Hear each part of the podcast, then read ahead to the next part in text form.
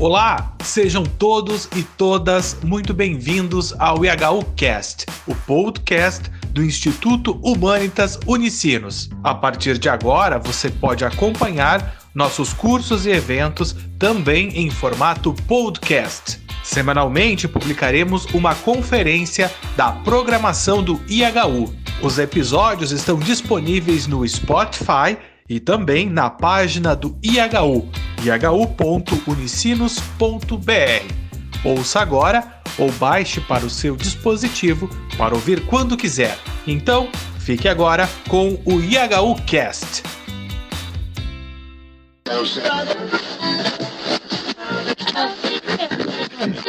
Olá, boa tarde a todos, boa tarde a todas. Em nome do Instituto Humanitas Unicinos, eu estou abrindo mais uma sessão deste curso que o nosso querido professor Faustino Teixeira sempre nos presenteia.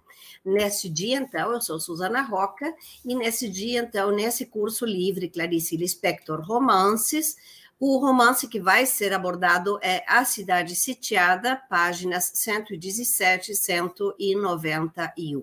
Todos nós já, depois de tantos eventos né, e tantas aulas, nós conhecemos bem o professor Faustino. Não podemos deixar de dizer que ele é o grande colaborador, parceiro do IHU a, longa data, e uh, a sua formação em teologia, então, é, tanto no doutorado quanto no pós-doutorado, é o que também dá essa ótica né, de leitura. Professor Faustino, bem-vindo, agradecemos. A palavra é sua. Obrigado, Suzana. Obrigado, Lucas, que os dois que estão aí na cobertura hoje. É com muita alegria que eu estou aqui na nossa aula de número 6, Clarice Lispector, todos os romances, né? É, fiquei muito feliz que ontem eu assisti também a primeira aula da professora Nádia Gottlieb Batella, que ela está dando na, na no, no, no Escrevedeira sobre Clarice Lispector, e ela abordou ontem o tema das cartas em Clarice, que vai ser o tema do meu curso que eu vou dar em HU. E ela fez muito, deu muita atenção às cartas de Clarice, né? É, e eu fiquei mais animado ainda para poder dar o curso que possivelmente vai acontecer em 2023. Vai ter em 2023 o curso de, das cartas de Clarice e também é, de Graciliano Ramos, são os, os, os, os, romances de Graciliano Ramos. E no segundo semestre agora teremos os contos de é, Guimarães Rosa. Né?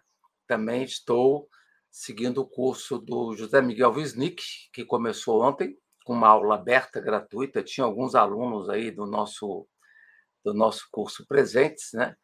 É, com José, José Miguel Wisnik, no, no Ateliê Paulista, são, vão ser 11 aulas, né?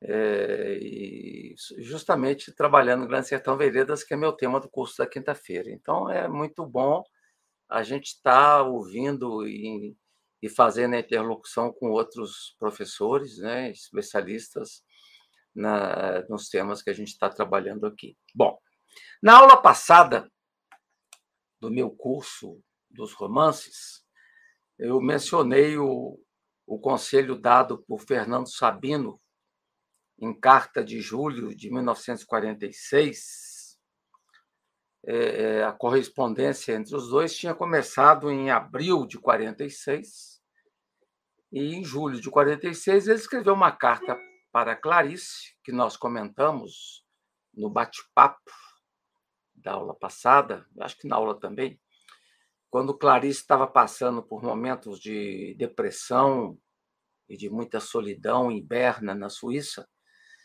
é,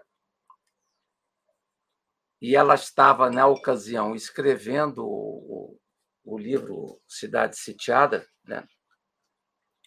e também estava grávida do filho, do primeiro filho Pedro, que vai nascer na Suíça, é, um pouco depois dela concluir o livro Cidade Sitiada. Né? É, preocupado com a ousadia literária de Clarice Lispector, é, sempre à porta da beira, né, da beira do precipício, né, da, ele disse para ela: apenas desejo intensamente que você não avance demais para não cair do outro lado. O outro lado era o lado da. Você sai da normalidade. Né? É, nos debates que se seguiram na aula passada, comentou-se sobre uma passagem escrita por Clarice em Cartas Irmãs em maio de 1946. Também estava em Berna. Naturalmente, tem dias em que o coração está anuviado, é, tem dias, durante um só dia, tudo fica claro e tudo fica escuro. Né? E, de novo, tudo fica claro. O que é preciso é não ir demais contra a onda. Né? Muito legal essa imagem. Eu estava dando um curso aqui para um grupo de mulheres, segunda-feira, na presencial, umas 80 mulheres. Aí eu me, me deparei com essa passagem das ondas, foi muito curioso a receptividade. Né?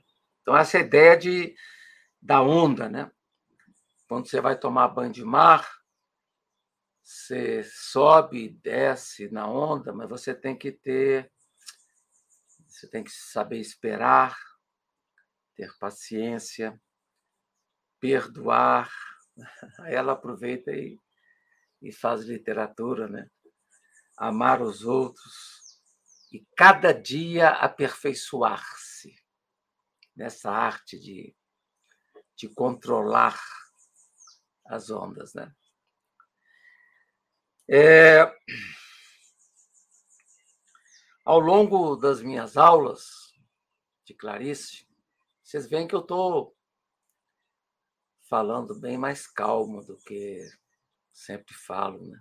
Na, na, na último debate do Paz e Bem dos filmes, às vezes eu me ou, não, ou foi na aula da de Tishnatan, na Vozes, às vezes eu me empolgo e forço a voz. E eu estou fazendo um exercício místico, zen, de falar bem pausadamente, com calma, sem forçar a voz. Né? É um exercício que eu estou aprendendo ao longo dos, dos anos aqui na, na internet. Então, ao longo das, das minhas aulas sobre Clarice, tenho também tomado mais água. Sempre um, um conselho que os alunos me davam para não deixar de tomar água. Né? Então, ao longo das aulas, verifico a perplexidade de alguns alunos. Tomado, tomados ou tomadas pelo choque das reflexões ousadas de Clarice das reflexões pé no chão de Clarice. Não é mesmo uma autora fácil de se ler, pois a leitura nos remete não apenas à sua narração, mas à sua vida real de Clarice. Com todas as suas dificuldades que ela espelha tão bem. Né? Ontem, na aula de Nádia sobre as cartas, ela, ela leu as cartas de amor de Nádia para o então namorado ainda, o Mário Gurgel, né? E a Nádia comentava que a Clarice, mesmo nas cartas, não conseguia não fazer literatura. Né? Mesmo nas cartas, a literatura estava ali viva, na, sobretudo no volume chamado Minhas Queridas, onde estão presentes, não todas, mas uma parte importante das cartas que ela escreveu para as irmãs e que as irmãs escreveram para ela, a Elisa e a Tânia. Né? Então, esse, esse, essa minha reflexão hoje, é, inicialmente, eu falo desse choque que alguns alunos estão tendo e de mudanças de vida que vão acontecendo na vida de cada um, né? com essas aulas. Né? É, aqui me vem à mente a importância do conselho dado por Eugen Erigel no seu livro A Arte Cavalheiresca do Arqueiro Zen, que, no fundo, fala que para a gente poder trilhar um caminho, a gente não pode ir só sozinho, né? A gente tem que caminhar com alguém ou com um grupo. Aqui a gente tem esse valor no, nas nossas aulas, de após as aulas a, a gente tem um grupo onde a gente rumina algumas coisas das, das aulas. Mas eu estou falando na vida de cada um, individual, a importância de mestres, sejam professores, sejam guias, sejam gurus. Né? E o, esse livro Arte Cavalheiresca do Arqueiro Zen, que eu gosto muito desse livro, né? ele diz que áspero é o caminho do aprendizado. E ele tem razão. Não é simples adentrar-se em certos terrenos. E não é simples, por exemplo, adentrar-se no terreno de Grande Sertão Veredas, no terreno de Clarice. Né? Não é fácil. Temos que lidar com a dinâmica da onda, que eu falava. Né?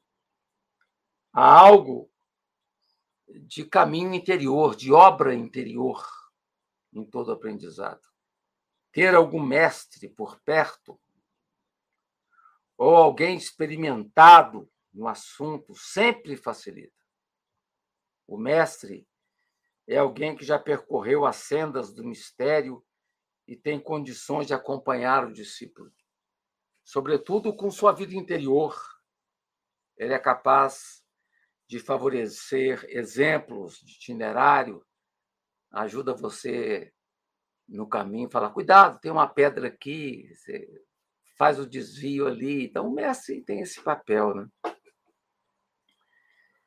É, e para entender também o mistério das coisas, o tema das coisas, tão presente em Claríssimo. Em determinado momento, diz o Ergel, no seu livro, ele trabalha a arte do tiro, ele fala que o aluno que vai sendo preparado, em determinado momento inesperado, algo acontece que faz o disparo que faz o disparo ocorrer, né?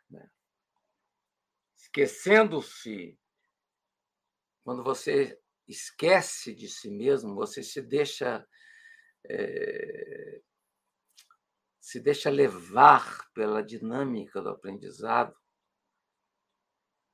em determinado momento algo dispara. Isso também na leitura, né? Vejam é, nos caminhos que a gente vai fazendo, no, dos livros importantes, em determinado momento algo dispara e a gente compreende, né? É. É o momento em que o disparo cai. Né? E não foi o arqueiro responsável por isso, mas acontece, ocorre, algo sucede que o disparo sai e, e atinge o alvo. Né? E quanto menos preocupado você está, é mais fácil você ter sucesso em atirar o arco. Né? Num dos capítulos do meu livro sobre a mística Zen, publicado pela editora Apres, é um livro que eu gosto muito.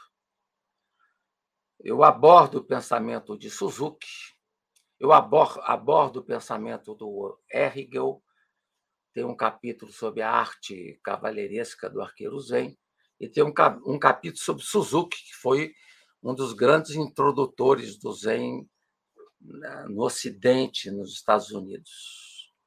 Talvez grande parte das pessoas no Ocidente que começaram a conhecer o Zen budismo foi através do Suzuki. Né? Tem outros também, mas o Suzuki tem uma importância muito grande. Né? É, nesse artigo que eu escrevi sobre Suzuki no meu livro, eu digo que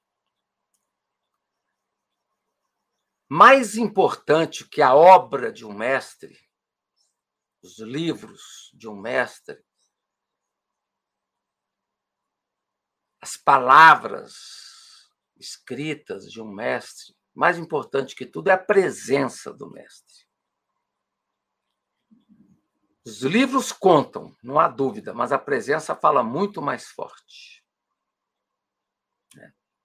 Foi o que expressou um grande pensador da escola de Kyoto, japonês, que estudou com Heidegger, né?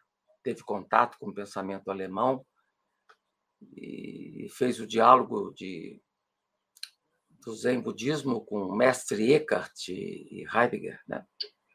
chamado Shizutero Ueda, singular pensador da escola de Kyoto, que escreveu um livro chamado Zen e Filosofia, de 1994. Ele relata, em determinado momento do livro, o impacto que o Suzuki exerceu na vida dele. Sinaliza que foi através de seus livros do Suzuki que o Eda se iniciou no Zen. E aqui eu cito: foi a pessoa que me inspirou nesse caminho.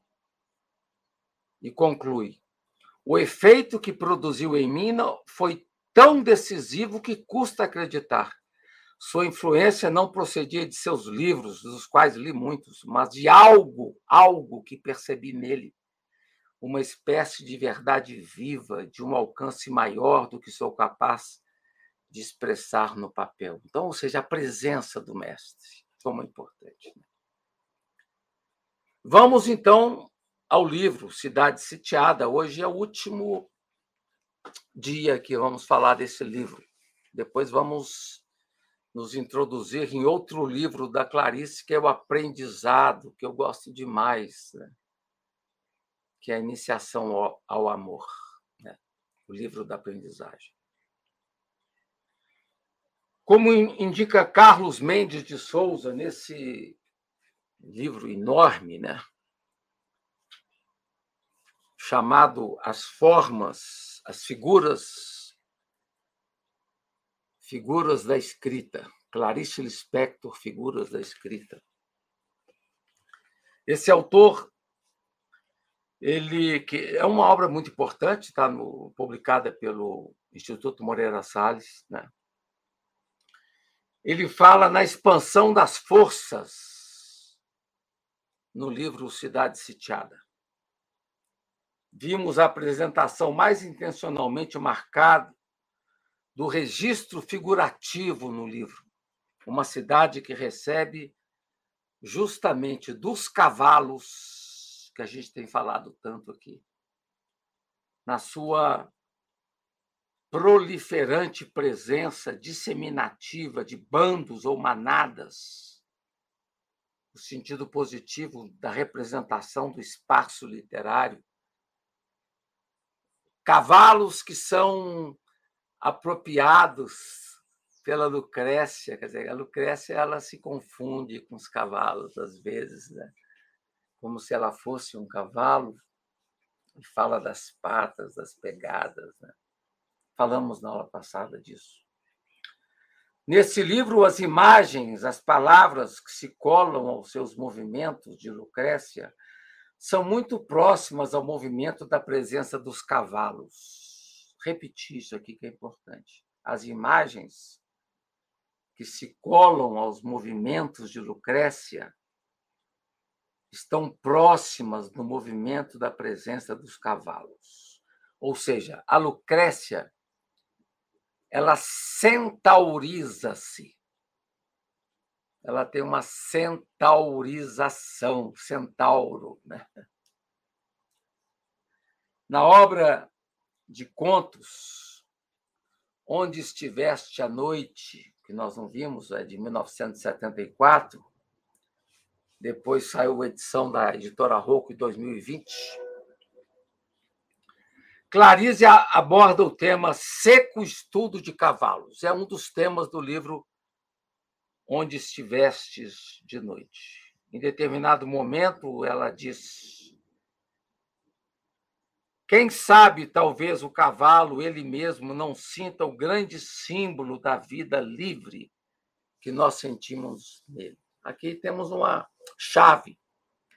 Essa busca de liberdade de Lucrécia é a busca de liberdade dos cavalos.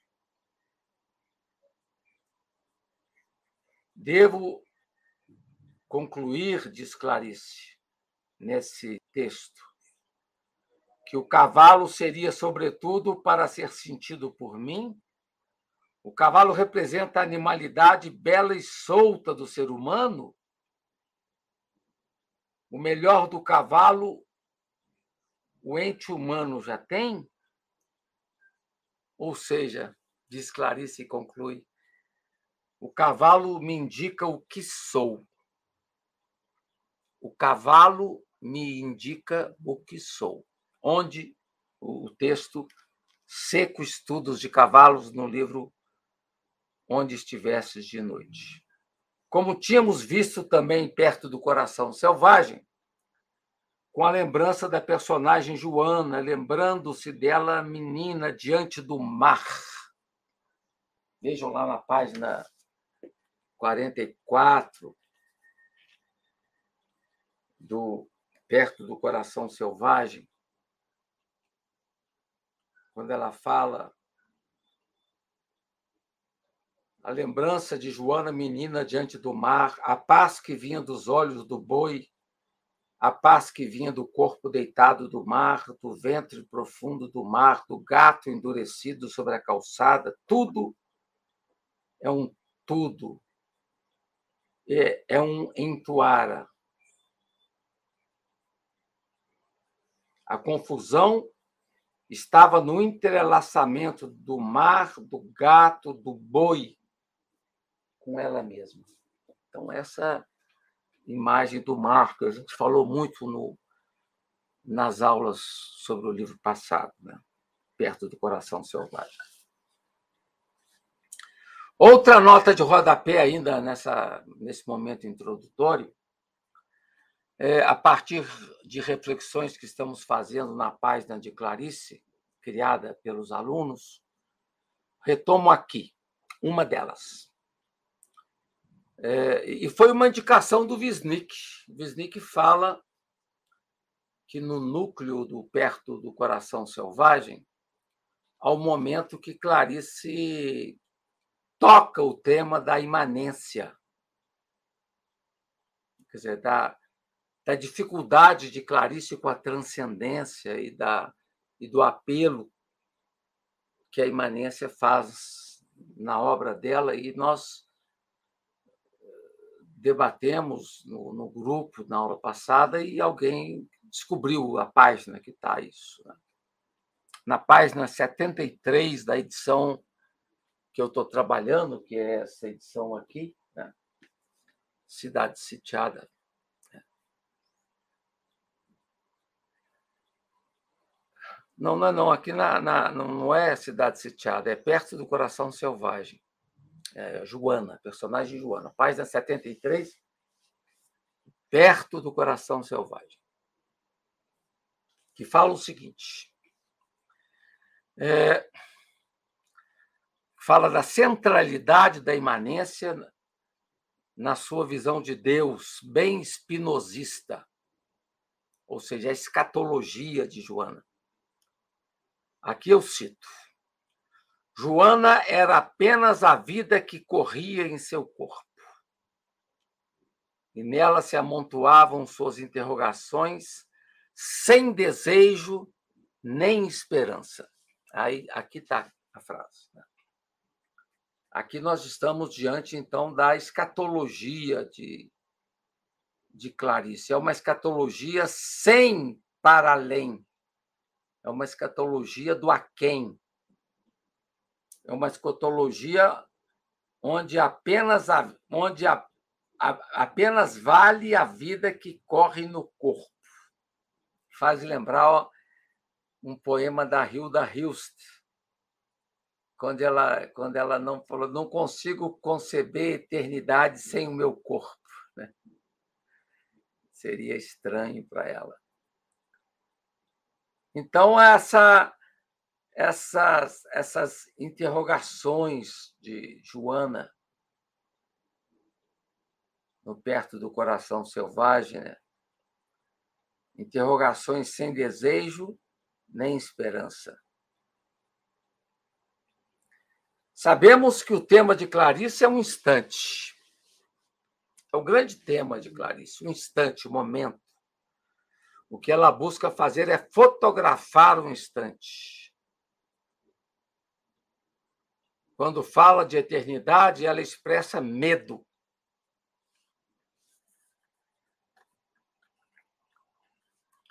Quando ela fala de eternidade, ela expressa medo.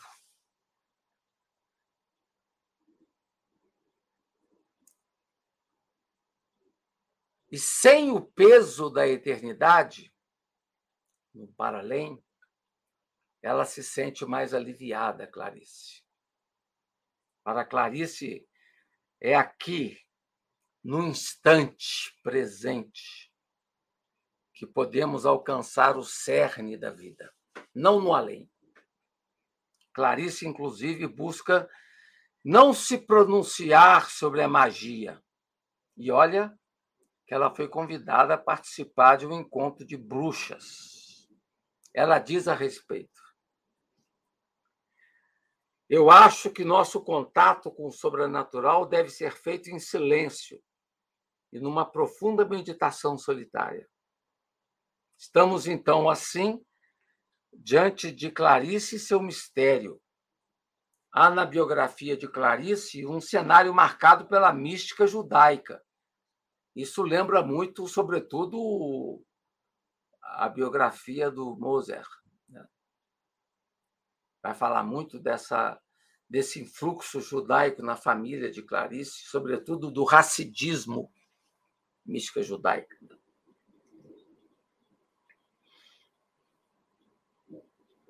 E isso significa que a visão que Clarice vai ter de Deus, uma visão imanentista, ela reflete a influência sobre Clarice do pensador Spinoza. É. Spinoza. A preocupação de Clarice é, portanto, então, com o natural. Ela vai dizer: o natural é todo natural. Não se precisa ir buscar longe, não. O natural já é um mistério. O mistério está no natural.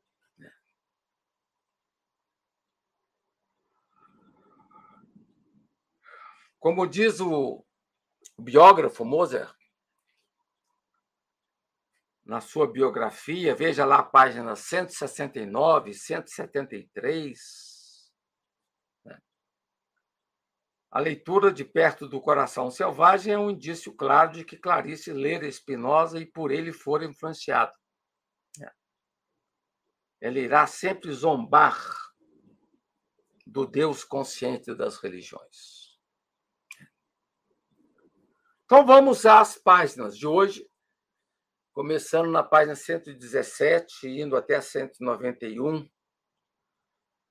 Eu vou mencionar assim, sem ficar preso a, a, a muitas divagações ou e nem tendo a pretensão de de capturar todos os aspectos nas páginas, mas um olhar meu, em particular, o que ele capta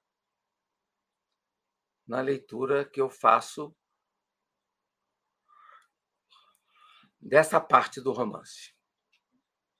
Número 9, capítulo 9, o tesouro exposto. Nós estamos aqui diante da narração de Clarice, que está falando sobre Mateus e Lucrécia. Vocês, vocês lembram que Mateus era, o, era a figura poderosa das amizades de Clarice, né, de classe social alta. Entre outros amigos que aparecem no romance aqui não é Clarice, é Lucrécia, né? Então você está, Mateus e Lucrécia estão no porão. Lucrécia está despenteada em robe de chambre. Ela recém-casada e uma mulher que se deixava guiar pelo marido, como muitas mulheres, né? Deixava-se guiar pelo marido.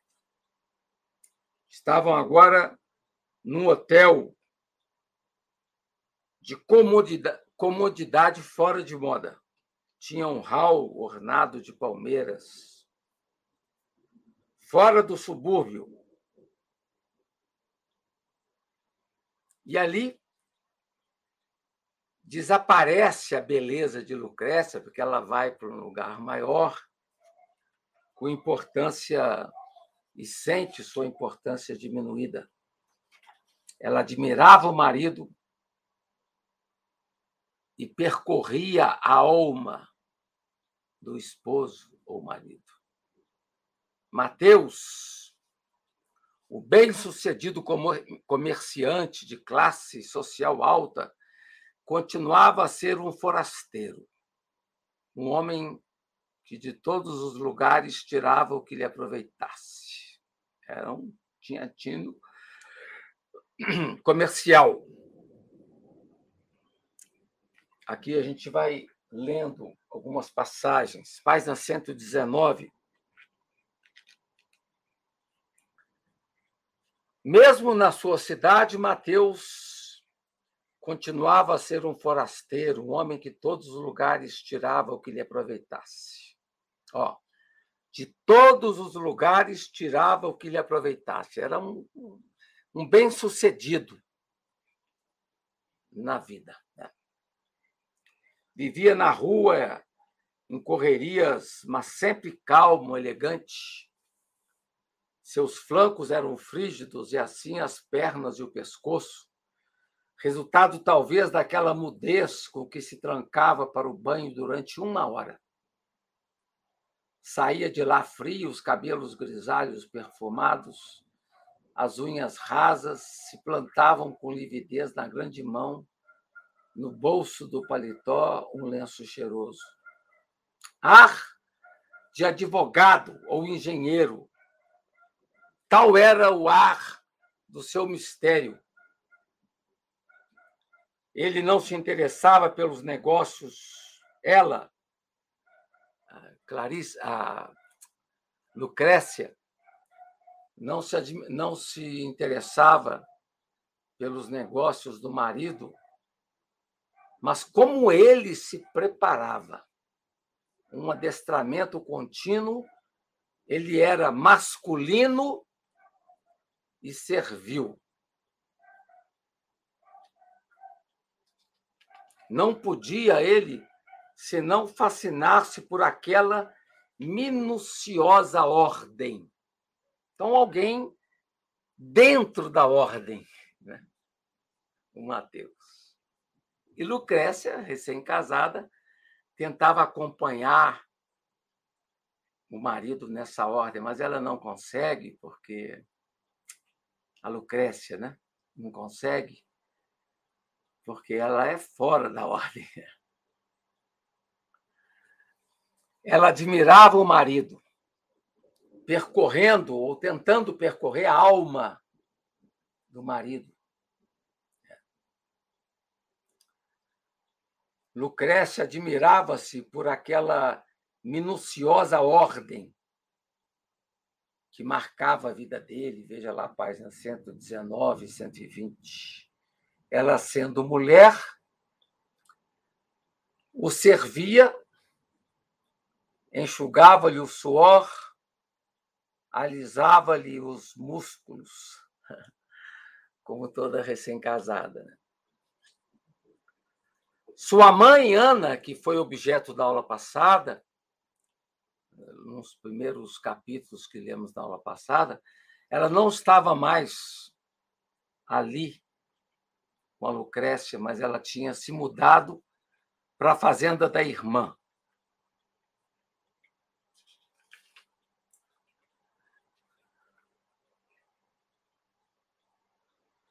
Ana mudara-se para a fazenda da irmã. Lucrécia mesma fora apanhada por alguma roda do sistema perfeito. Isso aqui vai aparecer muito nesse momento, né? A roda do sistema perfeito, a ordem familiar, normalizada, que Lucrécia vai tentar entrar, mas não consegue. Ela explodia a ordem.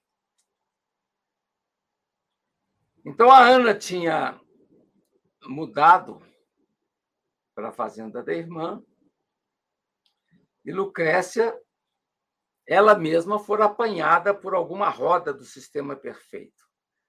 Se pensara que se, que se aliando a um forasteiro sacudir-se-ia para sempre de São Geraldo e caía na fantasia, enganara-se. Ela não conseguia sair dessa máquina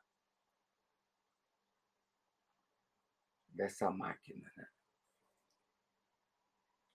Dessa roda do sistema perfeito. Estava numa grande metrópole e fora apanhada por uma das rodas do sistema perfeito. Ali tentava iniciar-se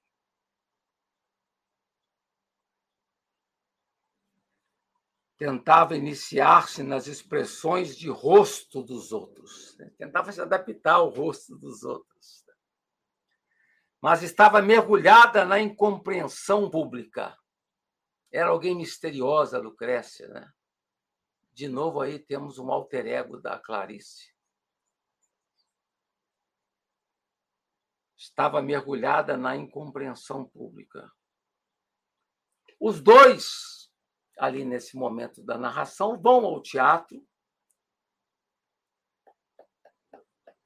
Não ao teatro, mas vão ao balé. E aqui tem uma frase muito forte da Clarice, né? Onde a escuridão se abanava nos leques. Essa é a imagem do balé. Onde a escuridão se abanava nos leques na página 122. Fascinada ali, Lucrécia, pelo balé. Mateus Correia estendia-lhe bombons, comprava-lhe tudo. E Lucrécia já começava a irritar-se com este homem. Olha só a liberdade, a busca, a sede da liberdade. Ela já começava a irritar-se com esse homem, que a tomara porque tinha prazer em ter uma mulher jovem caprichosa. Mateus queria uma mulher jovem e caprichosa.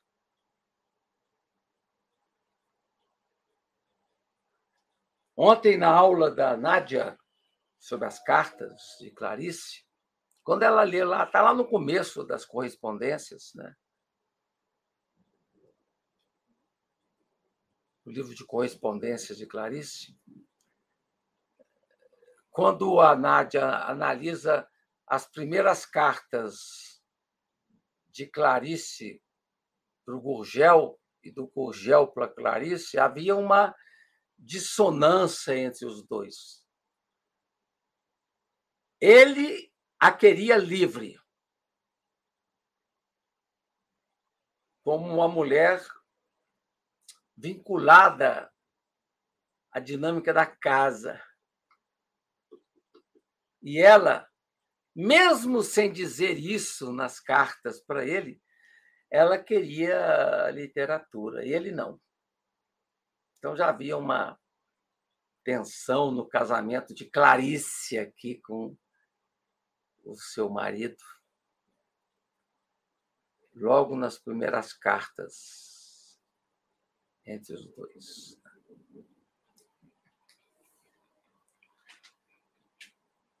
Então a narradora fala da presença dos dois num balé, onde a escuridão se abanava nos leques. Deixa eu ver se tem mais alguma coisa para ler. Né? Lucrécia já começava a irritar-se com este homem que a tomara porque tinha prazer em ter uma mulher jovem e caprichosa. O dançarino em movimento elástico e vagaroso encheu-se de surpresa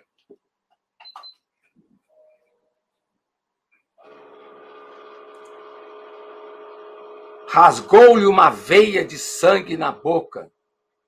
Ela a misturou à doçura do bombom, limpando os dentes com a unha. Então, aqui é uma narração da Clarice, né? na página 122. Né? Falando da, dos dois ali no balé, do movimento do bailarino, né? Da relação daquele balé ali com a cidade.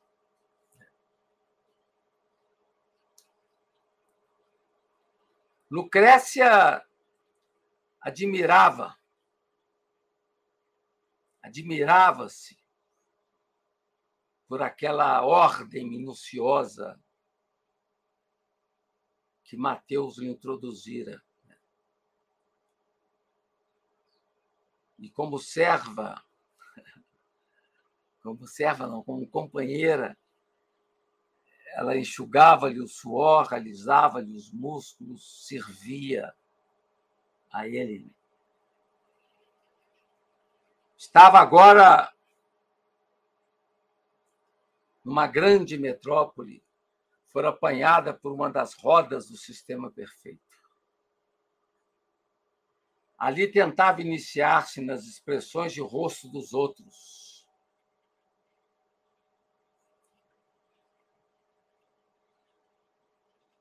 fazia comparações. Aqui tem outra passagem bonita para ler. Né?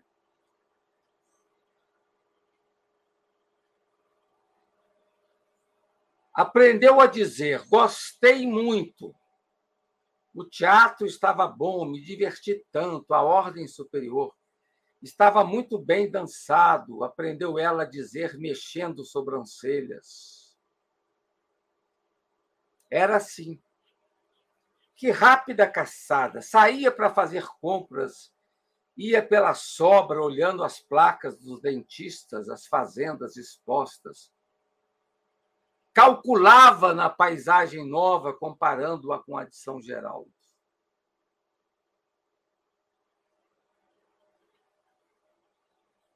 E em poucos dias o calçamento não seria tão atual e, e, e instrumentos ainda mais aperfeiçoados viriam trabalhá-lo.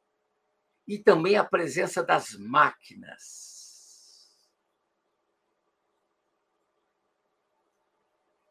Se uma pessoa não compreendia as máquinas,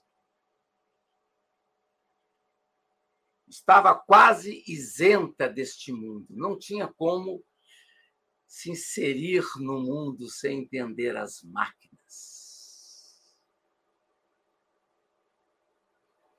Depois de volta, na entrada da sala de jantar, os braços dados do Mateus, ela fingia felicidade, apesar de ser tão feliz. Essas são as frases enigmáticas de Clarice Lispector, né? Tendo que fingir felicidade apesar de ser tão feliz.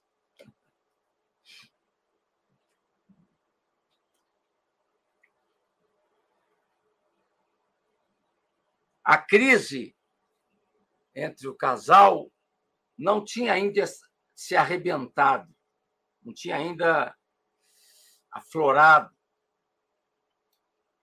Mateus queria que Lucrécia engordasse. As coisas se haviam disposto de tal modo que lhe parecia urgente insinuar-se e conseguir a piedade dele. Braço pousado no marido, saía arrastando-se na poeira luzes, as mulheres mais belas do que ela, cujas costas estavam nuas e também nus os braços plácidos. Finalmente engordara, e ele, de bigodes, servil, dominador. Era nesse momento que ela o desconhecia inteiramente dentro do desconhecimento já familiar em que ambos se compreendiam. Então, a, o primeiro choque né, de Clarice. Ela o desconhecia inteiramente dentro do desconhecimento já familiar em que ambos se compreendiam.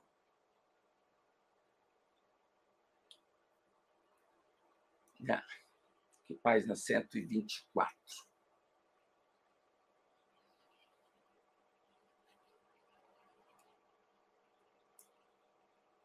As coisas se haviam disposto de tal modo que lhe parecia urgente insinuar-se e conseguir a piedade dele.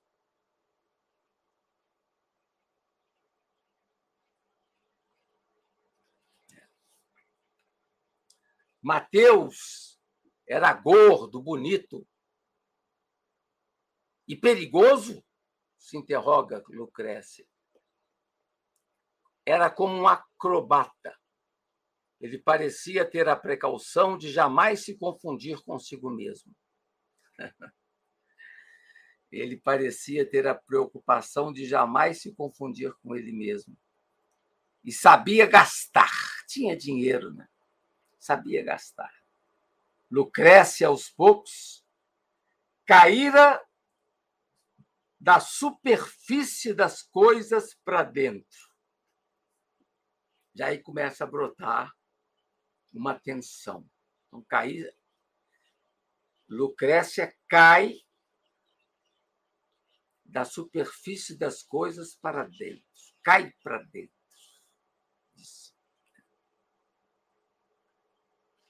Vejo ali na página 126.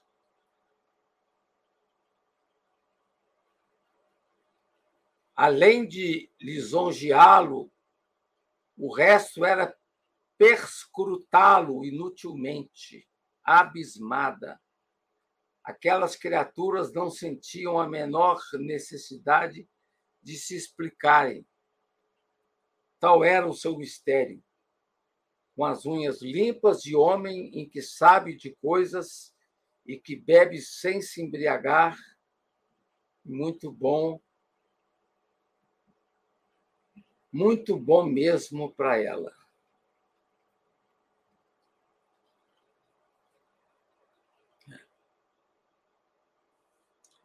Ela, Lucrécia, recebia tudo dele se ela precisasse de um vestido com babados nas mangas e na saia, ela conseguia.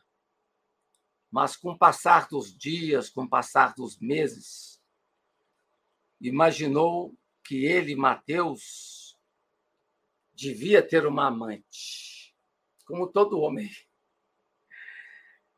da cidade. Ela cismou e saiu remexendo nos bolsos dele.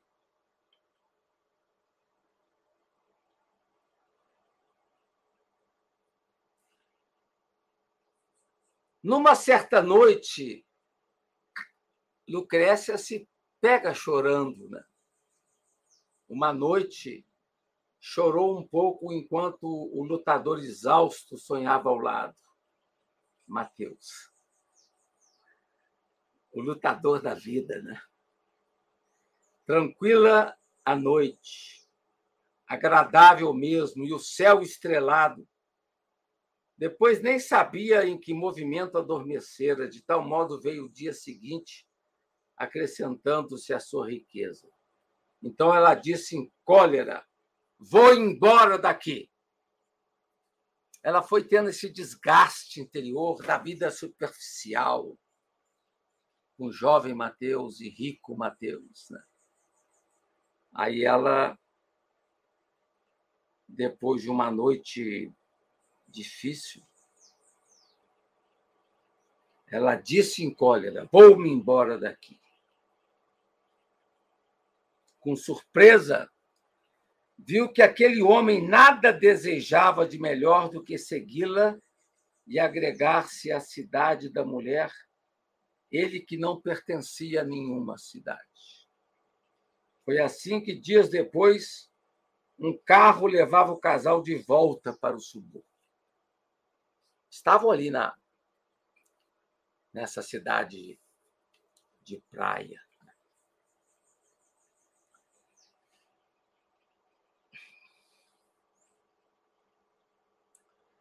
E ela foi o conhecendo cada vez mais.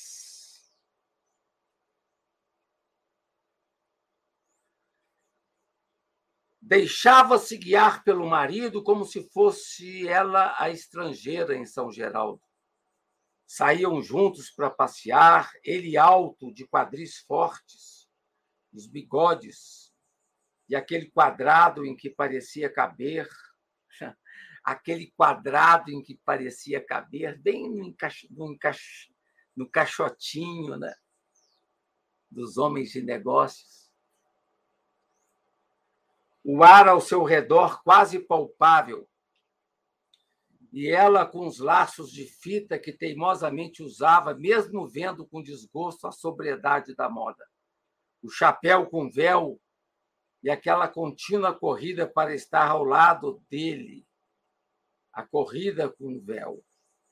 Só quando o marido morreu do coração, ele vai morrer do coração, ela compreendeu aquela força regulada e de um lento precipitado, o, o pousar total, quase se sentava sem abandonar o ar ereto.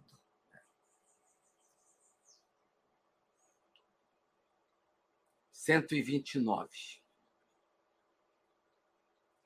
Ele, perfumado, com os assédios e olhares de cobiça para outras mulheres, como todo homem daquele tempo e daquela idade. O resto era a enorme vida privada de um forasteiro. Mas então ele se situava ali, com seus olhares para as mulheres, assediado também, né? mesmo casado.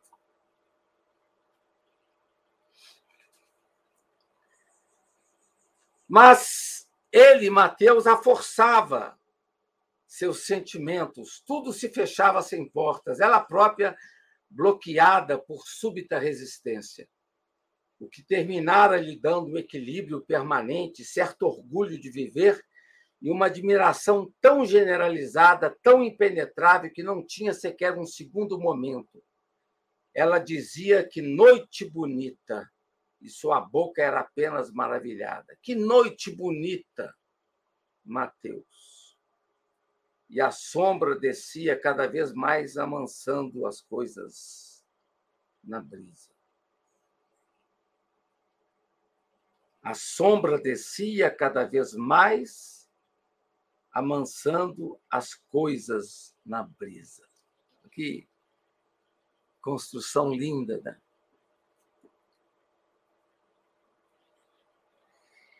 Isso na página 130. Depois, outra passagem que eu quero chamar a atenção, na página 132, e a proporção que se inauguravam restaurantes em São Geraldo, mais garantido ficava a cidade.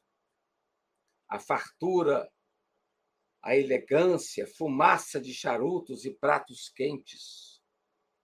Eram tal segurança. Lucrécia tinha pena de Ana Rocha, sua mãe.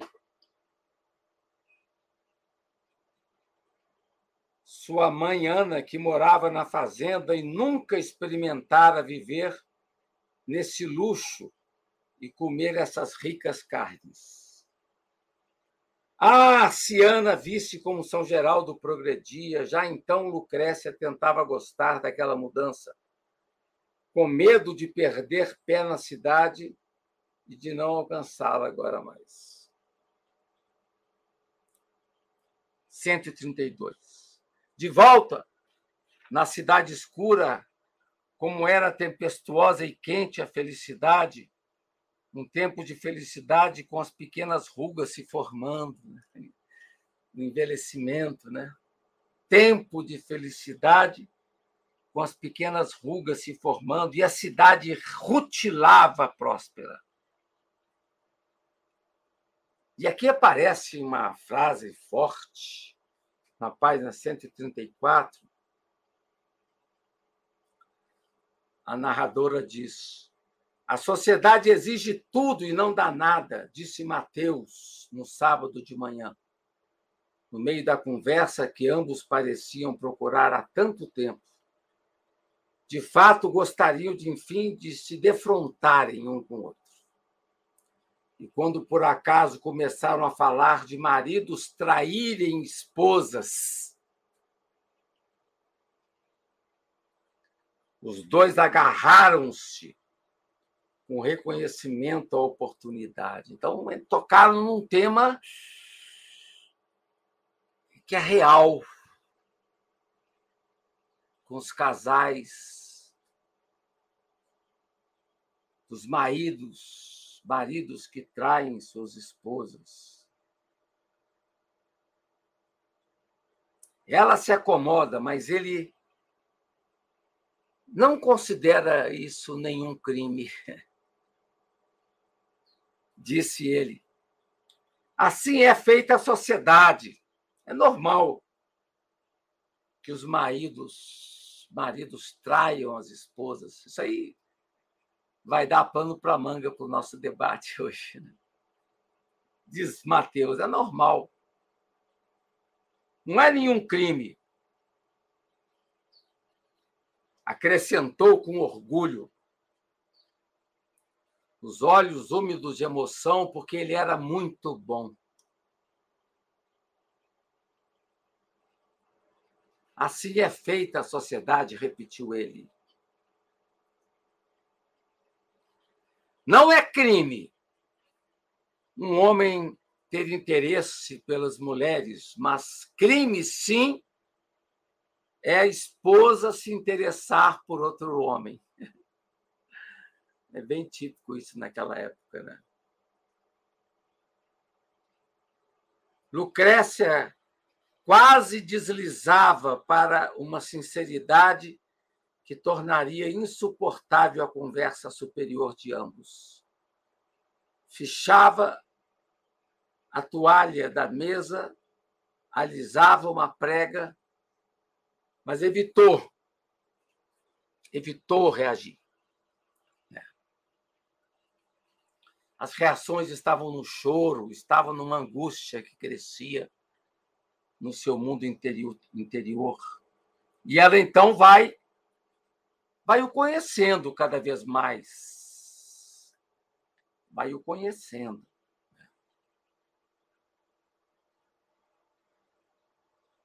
Vai o conhecendo.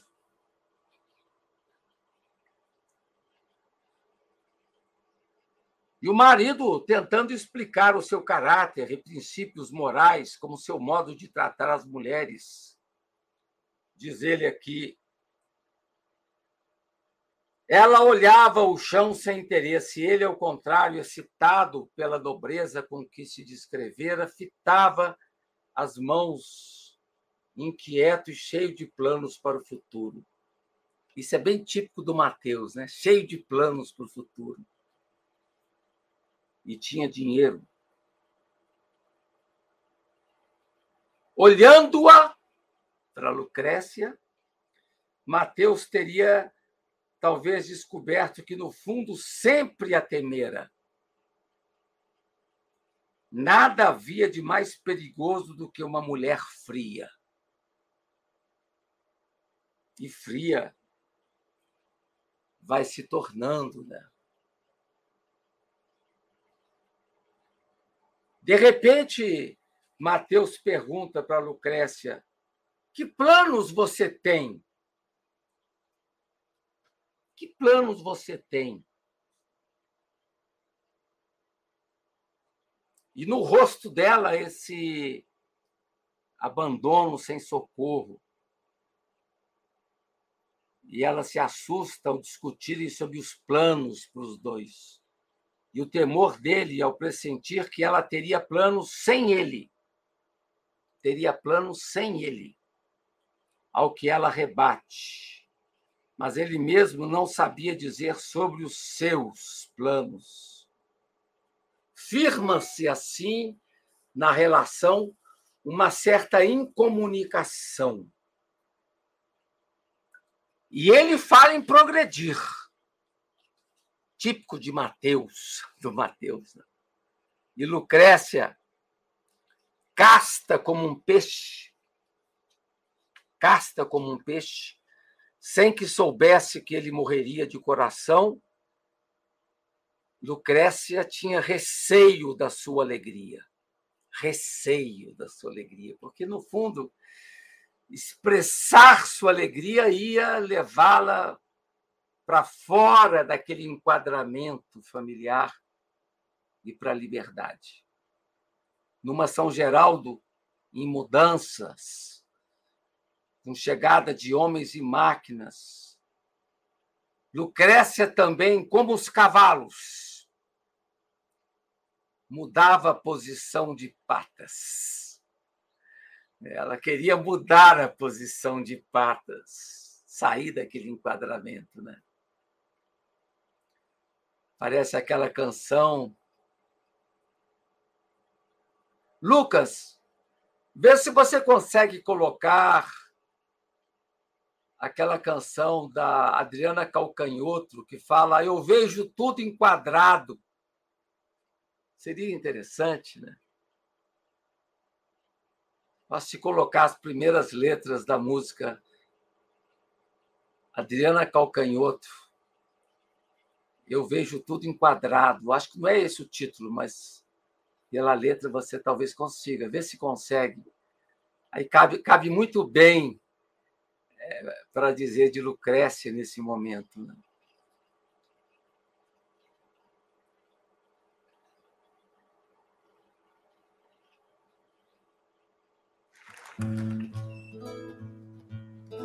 Ah, estamos com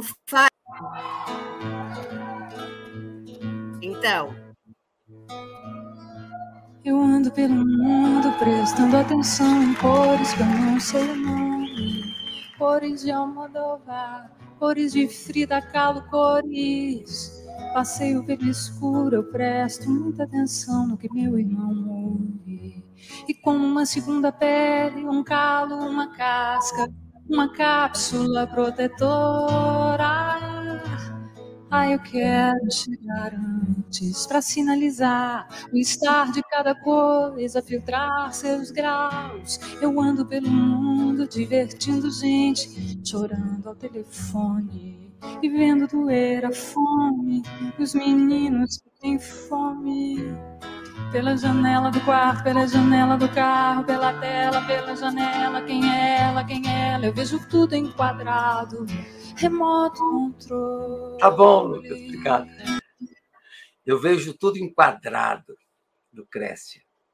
E, ao mesmo tempo, esse medo, receio da alegria que poderia provocar essa explosão, né? que implicaria na na saída da relação. E aqui, então, essa mudança de posição de patas. Né? A Lucrécia cavalo, né? essa Lucrécia centauro.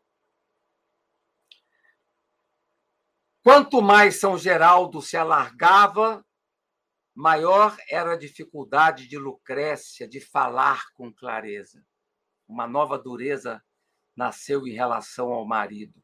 Os dois cruzavam-se a cada momento pelas salas com irritação. Na página 139,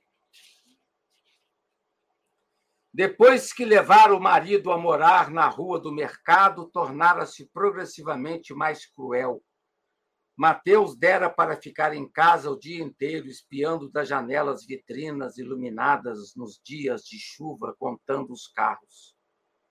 Vivia a cata de coisas quebradas para endireitar e dormia depois do almoço, naquelas tardes sujas e cheias de vento.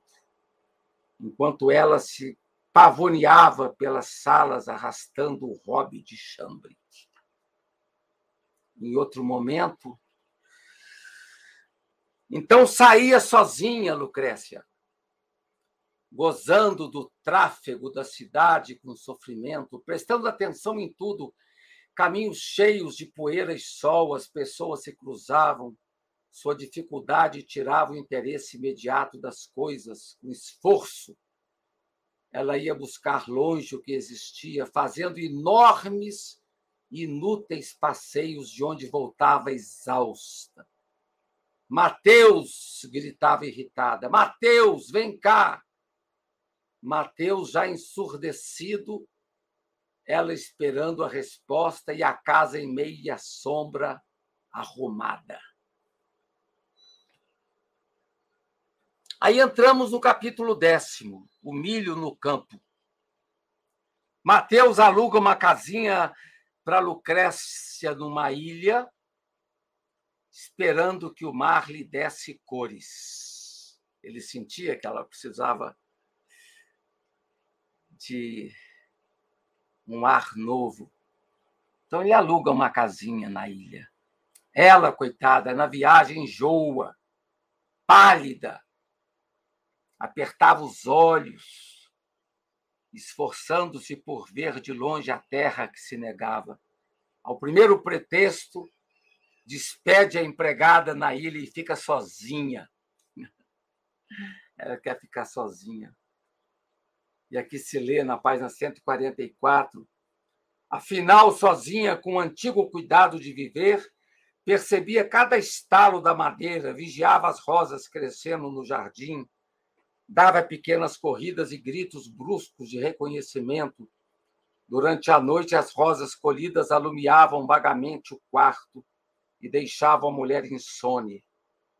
As águas batendo na praia distante queriam transportá-la, mas o coachar dos sapos a vigiava de perto.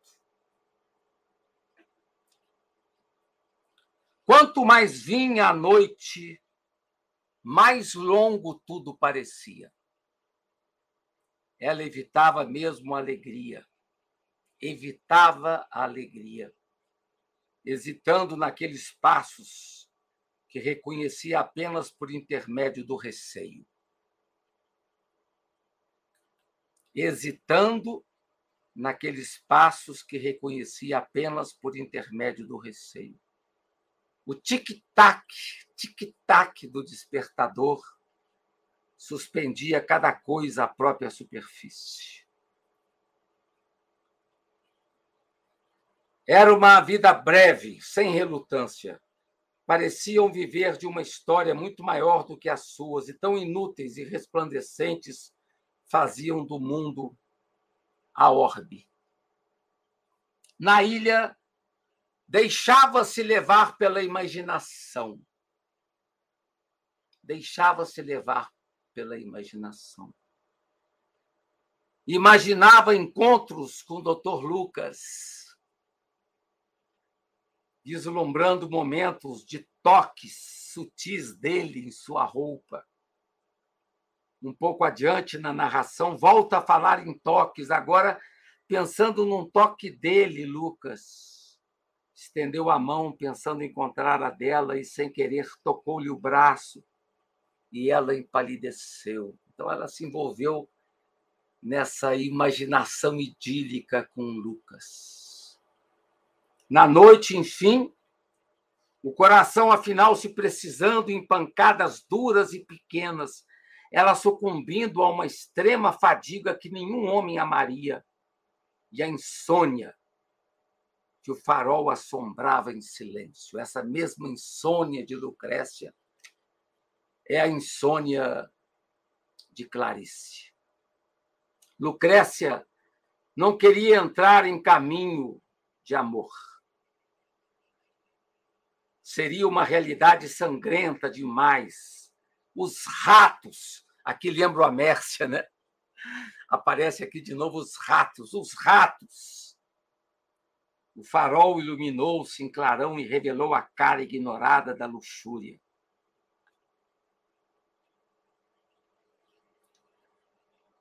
Aos poucos, o farol iluminando-a, escurecendo-a, farol píscara, iluminando-a, escurecendo-a. Ela começou a desvairar. Como acontecia tantas tantas vezes ali na ilha, né?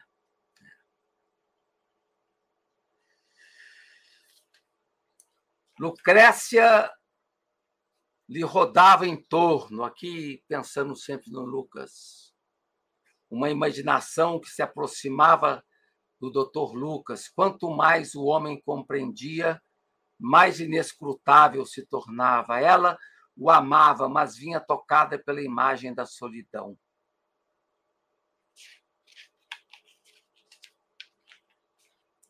Desviando os olhos com desgosto, não o amava sequer. O vento rumorejava nas árvores. Mas no instante seguinte, por lassidão, tornando-se pesada e sem vontade própria, ó, oh, uma mulher para aquele homem forte, bruta, paciente, sem esperar recompensa. Ela era daquela cabeça resignada de bicho. E desse outro animal esperaria, sem curiosidade, a ordem de seguir ou parar, arrastando-se suada, resistindo como podia.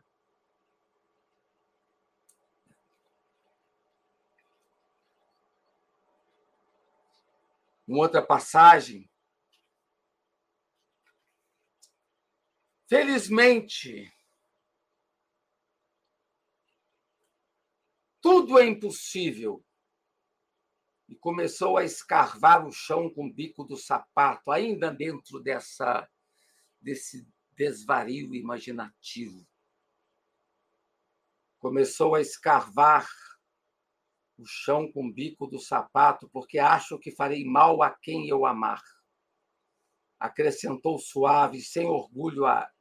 e essas palavras presunçosas, tão distantes de seu modo confuso de falar, haviam atravessado o longo caminho até chegar a este momento. Ela interrompeu imediatamente. Os pequenos coices na terra, de novo aqui, a mulher centauro, cavalo. Né?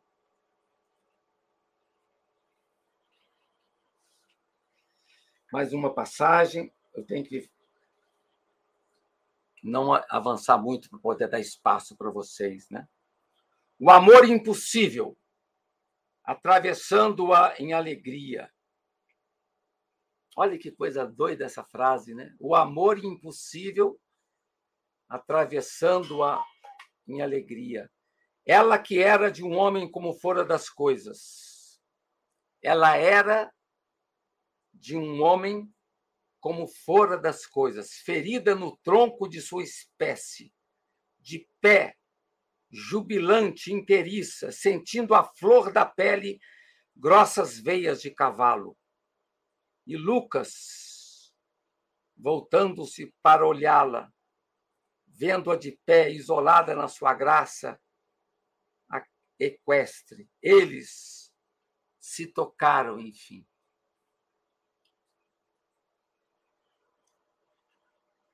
Na manhã seguinte, depois dessa noite de sonhos, de encontros, Na manhã seguinte, Lucrécia fechou a casa, pegou a lancha, atravessou a lancha pela lama. Aí vem o capítulo 11, os primeiros desertores, que é o último capítulo do livro. Agora, aqui não se trata de Lucas, trata-se de Perseu. Interessante, né? Nesse capítulo, a narradora fala de Perseu, dos rumos que tomara.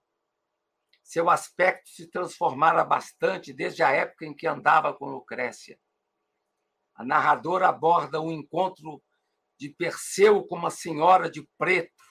A narradora vai para o Perseu, né? a Clarice. Tenta ver naquele momento como estava Perseu, que tinha passado também pela vida de Lucrécia. Aborda o encontro de Perseu com uma senhora de preto no bar da estação, onde ele partiria de trem. O caráter acomodado de Perseu não o deixava confessar-se que a mulher o importunava apenas. Aqueles olhos enormes, sua fumaça constante, e a determinação com que o apanhara. Na chegada do trem, a senhora entra num táxi, oferece condução a Perseu, né? e ele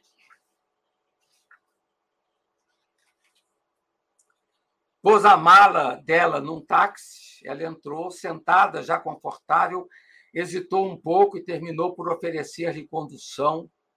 Ele recusou cerimonioso, ela suspirou ligeiramente de alívio. Quando o rapaz bateu a portinhola, porém, a mulher sentiu algum remorso, vendo-o de pé, sob a luz do poste, na chuva, alto, o impermeável, simpático, muito simpático, pensou.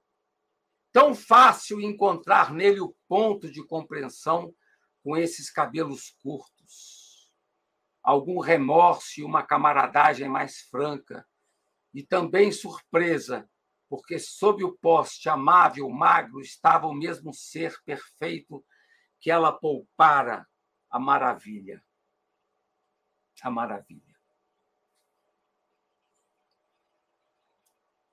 Ninguém conseguia tocá-lo, Perseu. ninguém conseguia tocá-lo.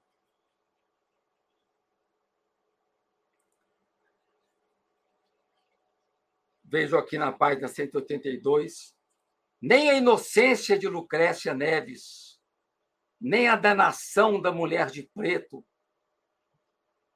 nenhum desses ávidos seres femininos que se esbatiam em torno da realidade conseguiria tocá-lo, porque ele era a realidade, um homem moço calado, metido no impermeável. E aí vamos para o último capítulo 12, o fim da construção, o viaduto. A narrativa retoma com a dinâmica de Mateus. Aqui voltamos ao Mateus. Os últimos, os últimos dias de vida Mateus Correia parecer acanhado diante da gravidade do que lhe sucedia e mesmo vexado, como se não merecesse tanto. Quanto mais se aproximava certa hora, mais sorria em modéstia para a esposa, numa infelicidade que até então não tivera certamente oportunidade de manifestar-se. Os dois então estavam mergulhados na infelicidade e ela vai ser salva pela viuvez. Né? Vai ser salva pela viuvez. Lucrécia, na nova vida depois da morte do marido, ele morre, depois de sua morte, o que, que a gente percebe? Novamente a vida de Lucrécia Neves se abria com certa majestade, as portas batendo, essa claridade de ar que não tem nome, a casa de novo cheia de segurança material. Assim eram os seus claros dias de viúva. O bibelô tocando flauta, ali naquela sala que a gente falou tanto na aula passada, né? naquela sala do pássaro empalhado. Quando saía, Lucrécia espantava-se com o salto de progresso de São Geraldo, espavoria-se no tráfego como galinha fugida do quintal. As ruas já não cheiravam a estábulo, mas a arma de fogo deflagrada, aço e pólvora. Os homens da limpeza municipal, aqui para lembrar a Mércia de novo, os homens da limpeza municipal varriam superficialmente as calçadas, escondendo os restos nos esgotos. Também, como São Geraldo, a viúva se transformara. A viúva se transformara. Ela encontra-se com um senhor que apartara a briga de dois meninos. Eles se sentam num banco, conversam. Ele, respeitoso, o senhor, sentou-se a seu lado e conversaram sobre a juventude moderna. Ela, Lucrécia, em seguida, retorna para casa, voltando para casa mais animada depois do encontro com esse senhor no parque sentando-se para tricotar no terraço dos fundos, olhando os telhados escuros e as torres das fábricas, extremidades secas do mundo, não eram maduras como a sala de visitas, onde se acumulavam pequenos móveis, jarros, sombras, bibelôs, apenas renovados por outro dia que traria eventualmente nova posição das coisas. Olhando as torres das usinas com olho sereno, satisfeita, por ter sido, apesar de tudo, previdente, afastando doenças, evitando o perigo maior das coisas, guardando com cuidado o que lhe pertencia. Esta a única explicação que encontrara para justificar sua paixão pela casa, sua paixão pelos bibelôs, pois então guardara com cuidado o que era seu. Ela, ela, Lucrécia, guardara com cuidado o que era seu, não só as coisas da casa, mas as coisas dela diante dos outros diferentes com quem não conseguiu se realizar. A poeira luminosa rodeando a máquina feliz que funcionasse em rápido silêncio, do movimento contínuo das mãos nascendo um espírito e uma facilidade e sem surpresa a clarividência dentro da clarividência como o escuro dentro do escuro, pois esta era a luz da tarde. Tudo era intransponível, mesmo pela imaginação. Até na imaginação, como nós vimos com o caso de Lucas, né? Até na imaginação tudo era intransponível. Essa dura verdade do sol e do vento e de um homem andando e das coisas postas. E o cavalo era a beleza do homem. Assim eram as coisas. Sua paz, de Lucrécia, fora a beleza de um cavalo.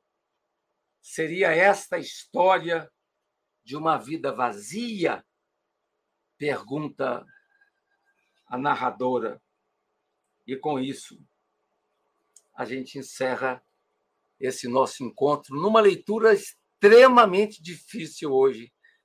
Essa aula me deu muito trabalho para preparar, em função da complexidade do, do jogo imagético de Clarice, compondo um pouco essa vida de Lucrécia diante do fracasso do casamento, né? E, e, e, da possível imaginação dela diante de outros possíveis homens aos quais ela poderia estar perto e, quem sabe, realizar-se, mas que nem na imaginação isso foi possível. Muito obrigado, gente. Até uma próxima um vez. Tchau, tchau. Tchau, tchau.